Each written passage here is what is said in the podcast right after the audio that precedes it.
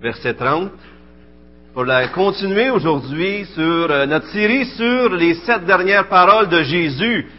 Et cette série-là était aussi dans le but de se préparer pour la Pâque qui arrive la semaine prochaine. Et Gilles, notre frère pasteur Gilles Tessier, va amener la dernière parole la semaine prochaine. Et euh, est-ce que vous vous souvenez de quelques paroles que Jésus a dit sur la croix? J'ai soif. Alors ça, c'était le plus récent. La semaine passée, c'était très court, mais ça disait tellement, j'ai soif. D'autres paroles qui vous viennent?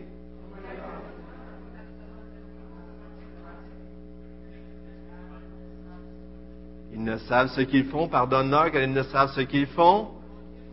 Mon Dieu, mon Dieu, pourquoi m'as-tu abandonné? Aujourd'hui, tu seras avec moi dans le paradis. On les regarde ensemble, mais juste avant, je vous montre le livre clé qui m'a qui, qui vraiment béni pour euh, qui vous a béni à travers les prédications pour euh, cette série. Euh, Monsieur Arthur, peut-être le livre avant, si tu veux, de, David. Celle-là ici. Je veux juste montrer, euh, donner à César ce qui revient à César, si on veut. Alors, le Monsieur A.W. Pink, qui a écrit ce livre-là, je le lis, s'il y en a qui ça les intéresse, de relire, de lire sur leur, sur leur sujet. Et euh, je voulais aussi dire certainement que M. MacArthur ou John euh, M. Stanley, ici Charles Stanley aujourd'hui, qui va être aussi une bénédiction. Mais regardons les sept paroles tout de suite en ordre par la grâce de Dieu. La première parole, M. Pink donne un, comme un thème à chacun, une parole de pardon dans Luc 23, 34. Père, pardonne-leur, car ils ne savent ce qu'ils font. Une deuxième parole, une parole de salut. Aujourd'hui, vous vous souvenez, la ronde sur la croix, tu seras avec moi dans le paradis. Troisième parole, vous vous souvenez cette parole d'affection? Et il dit à Marie, femme, voilà ton fils. Et il dit aux disciples de l'apôtre Jean, voilà ta mère. Une parole d'angoisse. Mon Dieu, mon Dieu, pourquoi m'as-tu abandonné? Et si vous regardez les paroles de Jésus, c'est quand même extraordinaire de voir qu'il est toujours en contrôle et que chacune des paroles qui sont sorties de sa bouche, les trois premières, probablement au tout début après la crucifixion, il a passé quelques heures au soleil, de 9 heures à midi et de midi à 3 heures les ténèbres. Et dans les dernières quatre paroles, c'était euh, celle-ci, euh, la parole d'angoisse, et les trois prochaines euh, qu'on peut voir, une parole de souffrance. J'ai soif. Une parole de victoire, c'est celle qu'on voit aujourd'hui. Et on va terminer à la Pâque avec cette parole. Père, je remets mon esprit entre tes mains. Mais aujourd'hui, nous allons regarder tout est accompli. Une parole de victoire, une parole de triomphe. Et ma question pour vous à vous poser ce matin, c'est avez-vous déjà fait partie d'une équipe gagnante? Avez-vous déjà connu ça? Faire partie d'un groupe ou d'une équipe et vous avez eu la victoire. Avez-vous connu ça? Oui? Levez la main, là. Vous avez connu ça? Bon, excellent. Est-ce qu'il y en a qui ont connu euh, une équipe euh, que vous n'avez pas gagnée? Euh? Ça, peut-être, on l'a plus connu encore. C'est moins bon, hein? Que ce soit au travail, que ce soit dans le sport, que ce soit dans n'importe quoi, on veut faire partie d'une équipe gagnante. Est-ce que ça arrive des fois aussi que dans cette équipe-là, il y a un joueur vedette? Ça arrive, ça, hein? Et même s'il y a des joueurs vedettes, si vous faites partie de l'équipe, vous profitez de ce joueur vedette-là, pas vrai? Et euh, ceux qui sont des amateurs de hockey, là je ne veux pas insulter en faisant de mauvaises références parce que je suis vraiment pas le meilleur là-dedans. Mais Maurice Richard était tout un joueur, pas vrai?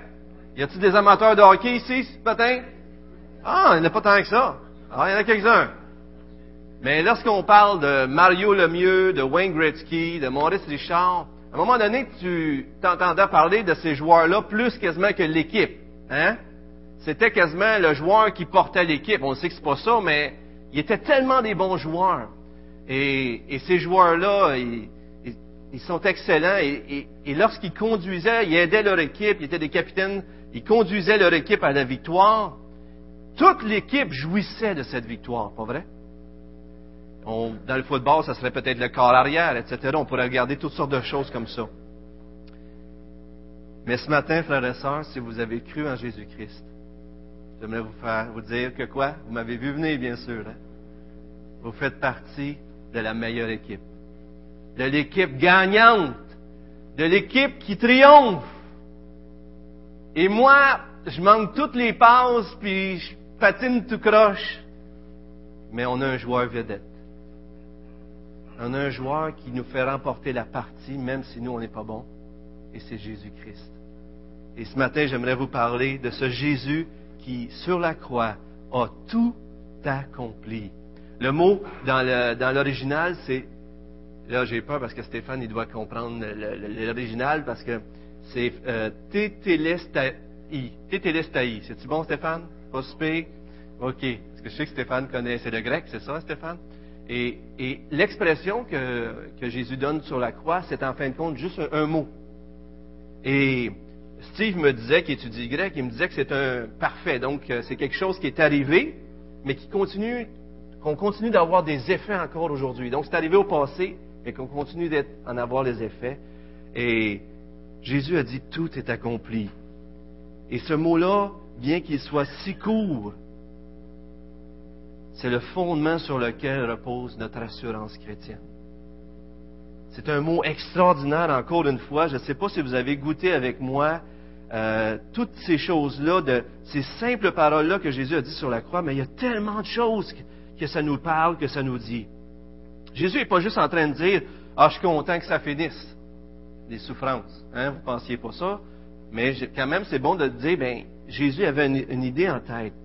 Il était en train de dire que toutes les raisons pour lesquelles il était descendu ici-bas, toutes les raisons qu'il a supporté au-dessus de 30 ans à vivre parmi nous, toute la raison pourquoi il est venu accomplir le salut, tout cela, il avait quitté le ciel, venu sur la terre, souffert parmi nous, mort sur une croix. Tout ça, maintenant, tout est accompli. Bien sûr, il n'était pas mort, mais il était à quelques soupirs. C'est comme si, dans une équipe, euh, on marque le but gagnant, puis il reste cinq secondes, et puis là, euh, on joue dessus, ça donne ça à quoi, mais il faut laisser les secondes passer. Mais c'est gagné, là, c'est là.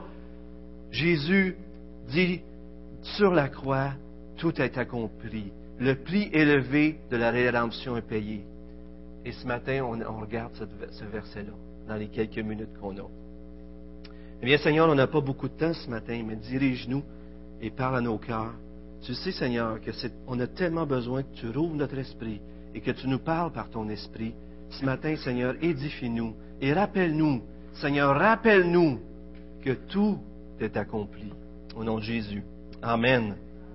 Alors, bien que toutes les promesses de Dieu dans les Écritures, dans l'Ancien Testament, n'était pas accompli complètement. On peut, on peut parler, par exemple, euh, je remets mon esprit entre tes mains, on va voir la semaine prochaine, le psaume 31, 5, euh, le persécuté de Jésus. Alors, Zacharie 12, 10 annonçait ça. Il n'y avait aucun os, qui était, pour être brisé, le psaume 34. Donc, on voit des, choses qui auraient été mises parmi les, les tombeaux, parmi les riches. Encore d'autres prophéties qui étaient pour être arrivées. Mais Jean, euh, dans, l'évangile de Jean, Jésus le fait aussi ailleurs. Il dit, le moment de te glorifier est arrivé.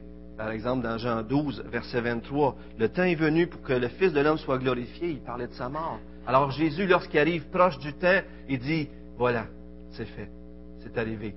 Souvenez quand Judas aussi le trahit, alors le Fils de l'homme a été glorifié. Et les trois heures de ténèbres sont déjà passées. Son sang a été versé sur la croix. Jésus a subi la, colère de Dieu. Et maintenant, par anticipation, il dit, tout est accompli. Le cœur de son œuvre est accompli. D'ailleurs, lorsqu'on entend la parole J'ai soif, on ne peut s'empêcher de penser que le désir de Jésus, c'était quoi? D'accomplir l'œuvre que Dieu lui avait confiée. Avez-vous déjà vécu ça? Dire, on me confie quelque chose, je suis content de la commencer, mais j'ai hâte de l'avoir achevé. Jésus avait hâte d'avoir accompli cette œuvre de salut. M. Stanley dit que la croix de Christ est le lieu du triomphe duquel tous les fruits de la victoire découlent. Et vous savez, il y a tellement de choses qui avaient été réalisées. Jésus était né à Bethléem comme qui avait été annoncé, un descendant d'Abraham, un descendant de David, né d'une vierge. Et on pourrait continuer en parlant de, sa fuite de la fuite des parents avec Jésus en Égypte, du précurseur de Jean-Baptiste, et il y a des références dans l'Ancien Testament. Et bien sûr, une des premières références, sinon la première, que le descendant de la femme dans Genèse 3.15 écraserait la tête du serpent. Déjà, dès Genèse, on annonçait qu'un jour, le descendant de Ève était pour écraser la tête du serpent. Et qu'il était pour être mordu le talon. Alors, c'était une image pour montrer que Jésus était pour mourir sur la croix, mais que la puissance de l'ennemi était pour être brisée. Mais que dire des prophéties concernant sa mort? Qui d'entre nous n'avons pas lu Ésaïe 53 et lu tous les détails? Comment est-ce que sa mort et l'œuvre de sa mort sont décrites dans Ésaïe 53. Regardez seulement verset 3 si vous l'avez devant vous. Mais il a été méprisé des hommes. Il a été une pierre de scandale aussi pour Israël. Ésaïe 8 parlait de ça. Et haï sans cause. Et vous vous souvenez des passages comme dans le psaume 22 où c'est écrit littéralement que ses mains étaient pour être percées, etc. Toutes ces choses-là, c'était accompli. Mais je vais revenir à l'œuvre de salut parce que je pense vraiment que c'est ça principalement. Mais en même temps, le message, quand Jésus dit que tout est accompli, il est en train de dire aussi que toutes les promesses qu'il fait, il les tient. Dieu accomplit toujours tout ce qu'il vous promet, frères et sœurs. Et juste ça déjà, c'est tout un encouragement. Est-ce que vous croyez que ce qu'il vous dit, il va le faire? Eh bien, ce matin, on a une preuve éclatante sur la croix.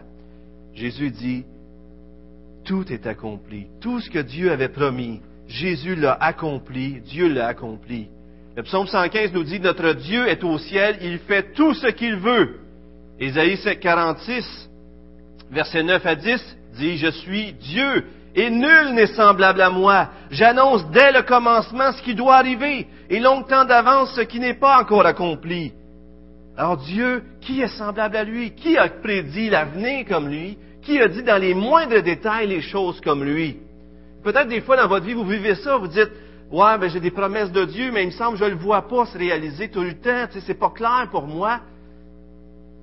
Alors, les ce matin, on a un encouragement extraordinaire. Je vous montre deux passages dans les actes où ce qu'on voit qu'alors que les êtres humains font ce qu'il y a le pire, alors que les êtres humains se rebellent contre Dieu, rejettent Dieu, crucifient Dieu, alors que les êtres humains font le plus grand du mal selon leur propre volonté, Dieu, lui, est en train d'accomplir quoi?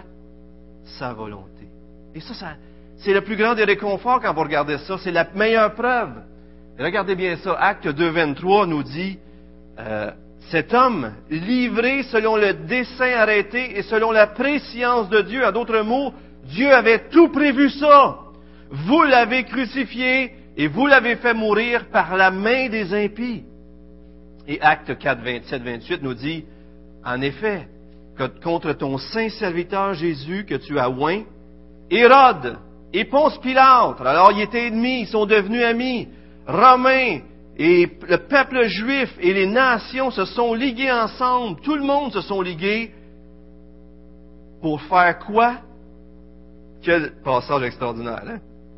pour faire tout ce que ta main et ton conseil avaient arrêté d'avance. Alors que l'ennemi, je sais que vous savez ces choses-là, et je vous le rappelle ce matin, mais alors que l'ennemi fait son plus grand mal, Dieu nous a fait notre plus grand bien. Et ça, c'est tellement extraordinaire. Et j'aimerais vous rappeler, frères et sœurs, ce matin, que Dieu tient toujours ses promesses. Dieu réalise ses promesses malgré le plan des hommes, malgré les circonstances, malgré tout ce qui peut se passer, Dieu va être fidèle envers vous. Et ce qui est extraordinaire aussi, ce que nous rappellent les Écritures ici ce matin, c'est que peu importe, pour ceux qui ont cru en lui, tout est accompli. Dans Corinthiens, c'est écrit que tout est, oui en lui. En d'autres mots, toutes les promesses deviennent vraies, véritables, vraies en Jésus. Et donc, même si nous, on est infidèles, Dieu demeure fidèle. Vous connaissez ce passage-là. Et ça, c'est tellement réconfortant que Dieu a fait reposer toutes ces choses-là, pas sur nous, mais sur lui. Deuxième chose, et j'avais deux points ce matin à vous partager, et le point principal, je pense, de ce passage-là, c'est que non seulement on a une assurance que Dieu va réaliser, on a l'assurance que Dieu honore toujours ses promesses, mais la deuxième assurance qu'on a ce matin, parce que tout est accompli, c'est qu'il n'y a rien à ajouter à son œuvre. Tout est accompli. N'essayons pas de rien ajouter. Vous savez comme moi que lorsqu'on n'était pas sauvé, les Écritures disent qu'on était étrangers aux alliances de la promesse, on était sans Dieu, sans espérance dans le monde, on vivait selon nos propres désirs, on marchait dans le péché, on était centré sur nous complètement et on était sous la colère de Dieu. Mais maintenant, Jésus dit, pour ceux qui croient en lui, tout est accompli, nos péchés sont pardonnés. On n'était pas capable par nous-mêmes de, de se sauver. Il fallait que quelqu'un soit notre substitut. Il fallait que quelqu'un prenne notre place. Et Jésus a été ce substitut. Voyez-vous, la loi exigeait au moins deux choses. Deux choses très importantes. Vivre une vie parfaite selon la loi. Jésus l'a accompli pour nous. Mais ceux qui vivent pas une vie parfaite selon la loi devaient subir un châtiment, la malédiction, être expulsés de la présence de Dieu. Et Jésus a accompli ces deux choses-là pour nous sur la croix. Il a vécu la vie parfaite qu'on aurait dû vivre et il a subi le châtiment terrifiant de l'enfer que j'aurais dû vivre et que tu aurais dû vivre. Sur la croix, Jésus a accompli la loi. Dans les Écritures, on voit dans Matthieu 5, 17, vous allez la voir à l'écran, je suis venu non pour abolir, mais pour accomplir la loi.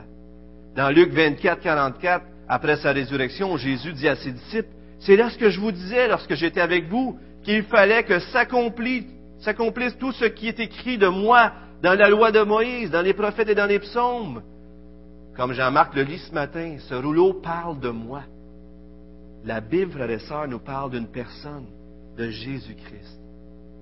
Et lorsqu'on ouvre la Bible, je rentre en relation avec une personne.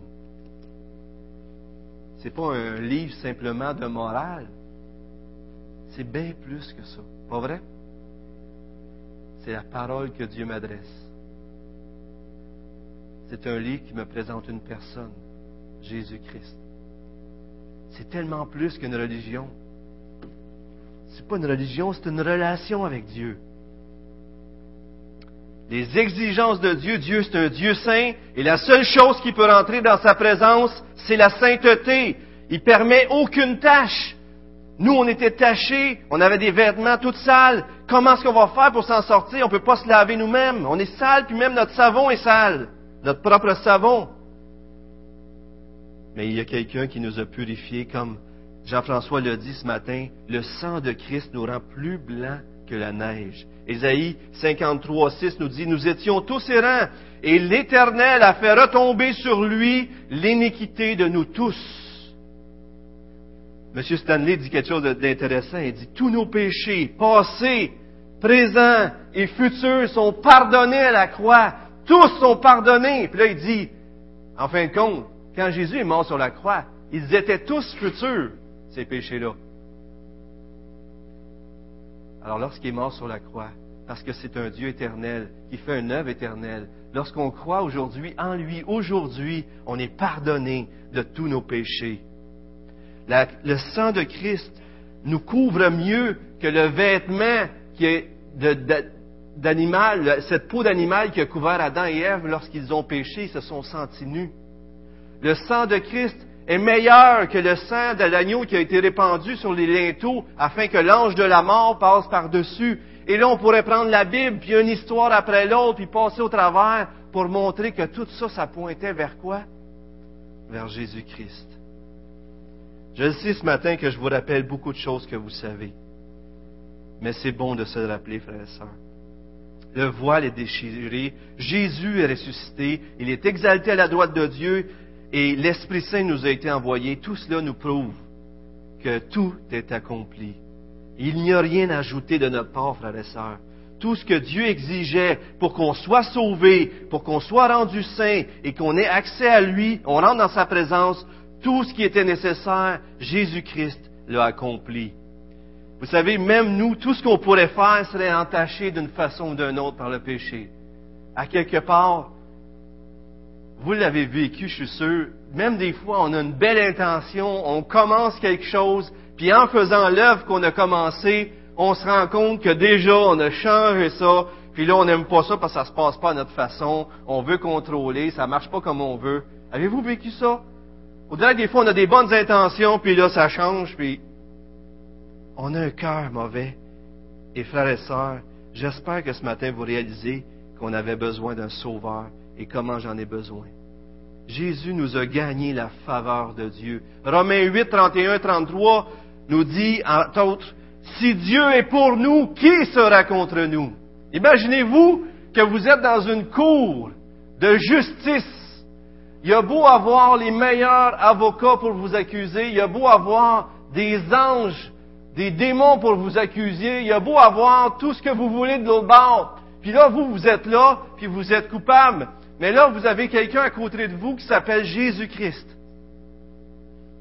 Comment vous vous sentez? Sentez-vous en sécurité? Vous avez Dieu pour vous.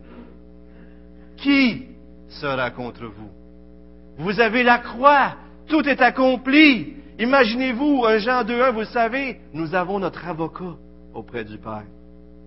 Monsieur Stanley m'a fait, euh, il m'a dit, il a dit une phrase, et j'ai trouvé ça extraordinaire. Il dit qu'une des choses qui l'a plus frappé dans sa vie, c'est que Jésus n'est pas seulement avec moi ou pour moi, Jésus est ma vie.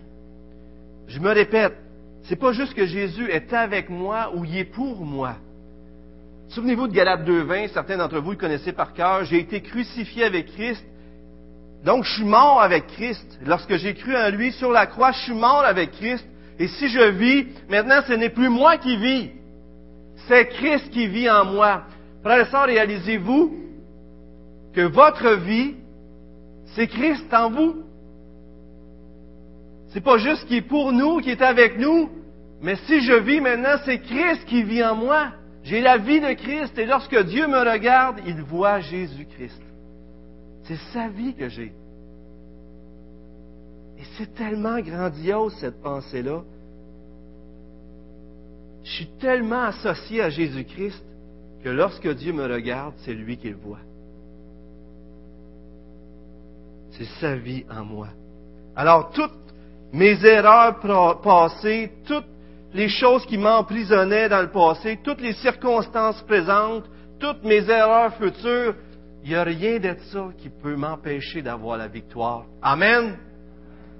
Il n'y a rien dans votre passé qui peut vous lier pour avoir la victoire. Il n'y a rien des circonstances présentes qui peut vous lier. Il n'y a aucune erreur qui peut vous empêcher d'avoir la victoire. Parce que quoi? Tout est est-ce que vous croyez que pour votre salut puis pour votre victoire, tout est? Tout est accompli. Je vous montre un autre passage dans 1 Corinthiens. 1 Corinthiens 1, 29, 31 nous dit qu'il a a plu à Dieu, excusez, de sauver les croyants par la folie de la croix, afin que nul chair ne se glorifie. On n'a rien pour se glorifier. Or, c'est par lui que vous êtes en Christ Jésus, euh, euh, en Christ Jésus qui, de par Dieu, a été fait pour nous sagesse. Jésus, c'est notre sagesse. Jésus, c'est notre justice. Jésus, c'est notre sanctification. Jésus, c'est notre rédemption. Afin qu'il est écrit que celui qui se glorifie, se glorifie dans le Seigneur. On ne peut pas se glorifier dans rien de ce qu'on fait. La seule chose qu'on peut se glorifier, et gloire à Dieu, c'est qui? En qui? C'est en Jésus-Christ. Et c'est lui ma sagesse, c'est lui ma justice, c'est lui ma sanctification, c'est lui ma rédemption. Hébreu 9.12 nous dit qu'il l'a fait une fois pour toutes. On n'a pas besoin d'offrir le sacrifice encore et encore parce qu'il nous a obtenu une rédemption éternelle. Et non seulement il nous a délivrés de nos péchés, mais regardons quelques versets rapidement qui nous montrent de tout ce qu'il nous a délivrés il nous a aussi détruit de la puissance. Il a aussi brisé la puissance de Satan. Il l'a brisé à la croix. Et alors que tout le monde aurait pu penser humainement que Satan c'était sa plus grande victoire, Jésus faisait la plus grande défaite de Satan. Regardons quelques versets à l'écran encore. Par sa mort, Jésus a anéanti celui qui avait la puissance de la mort, c'est-à-dire le, le diable il n'est pas écrit à l'écran, mais dans 1 Corinthiens 15, 54. La mort a été engloutie dans la victoire de Christ. Romains 6, 6 nous dit que le vieil homme a été crucifié, on a été crucifié avec Jésus afin que le corps du péché fût détruit pour que nous ne soyons plus esclaves du péché. Est-ce que vous croyez que vous êtes encore des esclaves? Le meilleur test pour savoir si vous croyez que vous êtes encore des esclaves, c'est est-ce que vous marchez comme si vous étiez des esclaves? Ah, dans la pratique, des fois c'est différent. Hein? Ici, on sait qu'on ne devrait pas être esclave, mais dans notre vie, des fois, on a un esclavage. Et Satan nous a convaincus que c'est plus fort que nous, qu'on n'aura pas la victoire. Jésus euh, euh, a dit à Paul, excusez, de prêcher afin que tu leur ouvres les yeux pour qu'ils passent des ténèbres à la lumière et de la puissance de Satan à Dieu, pour qu'ils reçoivent par la foi le pardon des péchés et l'héritage avec les sanctifiés. Comment est-ce qu'on passe des ténèbres à la, lumière? comment est-ce qu'on passe de la puissance de Satan à celle de Dieu? Tout simplement par la foi. On n'a rien à y faire. Un autre passage que j'aime énormément. Alors, vous voyez, on est délivré de la mort, la victoire sur la mort, la victoire sur le péché, la victoire sur Satan, la puissance de Satan. Regardez un texte très intéressant dans Colossiens 2, 14 à 15. Il a effacé l'acte dont les ordonnances nous condamnaient et qui subsistait contre nous. En d'autres mots, tout ce que la loi pouvait nous condamner, sur la croix, il l'a détruit en le clouant sur la croix. Tout ce que la loi pouvait nous condamner parce qu'on ne le faisait pas, Jésus, il l'a mis sur la croix, il l'a détruit. On ne peut plus être condamné. Et il continue, il a dépouillé les dominations et les autorités, en d'autres mots, les, esprits, les puissances et toutes ces choses-là qui auraient pu faire quoi que ce soit contre nous. Dieu les a livrées publiquement en spectacle en triomphant d'elles par la croix. Avez-vous vu dans le passage? Par la croix. Par la croix. Jésus triomphe de tout cela. Jésus nous donne la victoire. Et si vous avez été captif, et si vous avez cru dans le passé, si vous avez cru, vous êtes maintenant libérés, des affranchis. Résistons au diable il va fuir loin de nous. Ne nous laissons pas convaincre par l'ennemi. Encore une fois, Jean 1 Jean 4, 4, Petit enfant, vous êtes de Dieu et vous les avez vaincus parce que celui qui est en vous est plus grand que celui qui est dans le monde. Jésus est en nous et il est plus grand que tous ceux, tout ce qui pourrait dominer sur nous avant, 1 Jean 5, 4. Parce que tout ce qui est né de Dieu triomphe du monde. Et la victoire qui triomphe du monde, c'est quoi? Notre foi. Par la foi en Jésus-Christ, on a la victoire. Et Apocalypse dit, ils l'ont vaincu à cause du sang de l'agneau. Le croyons-nous, frères et sœurs? Croyons-nous que tout est accompli à la croix? J'arrive à ma conclusion. Cette semaine, je vivais une tension avec Nathalie et euh, c'est réglé. C'est bon, hein? C'est bon que ça se règle. Puis à un moment donné, lorsque, des fois, lorsqu'il y a des choses qui nous prennent et qu'on, ça semble nous, nous garder captifs, ou pourquoi ça, ça, nous prend tellement, pourquoi c'est si important pour nous, vous direz qu'on a peur de le perdre si on ne le fait pas, cette affaire-là. Peut-être que vous faites ça dans un certain aspect de votre vie, vous voulez faire telle chose, vous voulez faire telle chose pour l'Église ou pour Dieu, ou... Puis Nathalie, elle me dit, pourquoi tu cherches tant à faire ça? Et Dieu, dans sa grâce, m'a amené à réfléchir un peu plus. Puis, des fois, même servir Dieu, même servir dans l'Église, même donner dans l'offrande, même toutes ces choses-là, même lire notre culte, toutes des choses très importantes, toutes des choses qu'on doit faire, toutes des choses pour entrer en relation avec Dieu et pour exprimer notre amour pour lui, même ces choses-là peuvent devenir des choses qu'on fait pour gagner la faveur de Dieu. Est-ce que vous croyez ça? Jésus a dit tout est accompli. Est-ce qu'on croit que tout est accompli? Est-ce qu'on croit qu'aucun rituel humain, le baptême, la circoncision, ou se punir soi-même, ou la religion, ou même toutes nos œuvres, nous nuisent? En essayant à ajouter à l'œuvre de Christ, savez-vous qu'est-ce qu'on fait? Ceux qui ne sont pas encore sauvés et qui veulent faire des œuvres, ça les empêche d'être sauvés. Ceux qui veulent être sauvés mais qui font des œuvres ne peuvent pas arriver au salut parce qu'ils veulent arriver au salut à leur façon, à travers les œuvres. Et ce sont leur propre religion, puis leurs propres œuvres qui les empêchent d'être sauvés. Croyez-vous ça? Si vous êtes ici ce matin, vous voulez être sauvé, puis vous essayez, vous essayez, vous essayez, arrêtez d'essayer. Parce que c'est ça qui vous empêche d'être sauvé. Reconnaissez sur la croix que Jésus a.